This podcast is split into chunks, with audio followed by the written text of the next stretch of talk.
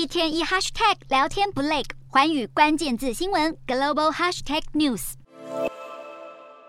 标榜是探索中大型城市的电动修旅车，中国电动车品牌自由家推出豪华电动修旅车 MV，在十月初就举行了上市发表会，号称续航力可达到五百六十公里，增程版更可达到一千两百五十七公里。另外还具备悬浮车顶、隐藏式手把等，广告更是拍得有模有样。官方原本表示十二月会开始陆续交车，前两万名订车车主还能获得终身道路救援、整车保固等服务。没想到订好的新车现在收不到了。官方发出给用户的一封信表示，由于自身的原因，MV 在短期内将无法交付。我们期待的美好旅程还没有开始就即将结束。官方在信中宣布，将在四十八小时内全额退款，还提到我们的产品可能短期内没有机会送至各位手中，但我们会如约为您准备一台 MV 的模型车，以及送上两百元的星巴克消费卡。根据所公布的资料，共有两万四千多名车主受到影响。而之所以无法交车，中国媒体指出是与自由家的代工厂大成汽车背负巨额债款，濒临破产有关。大成汽车在二零二零年就一度陷入停工停产的困境，而全球电动车龙头美国电动车特斯拉，号称史上性能最强大的 SUV 之一 Model X Plaid，终于首度在海外交车了。从二零二一年一月发表后，历经将近两年，德国车主终于收到这款新车。这名车主表示，从付款完之后就没收到任何消息，一直到十一号中午，突然接到特斯拉的电话，说新车今天会送到。没过多久，一辆拖车就载着 Model X Plaid 出现在他家附近的停车场。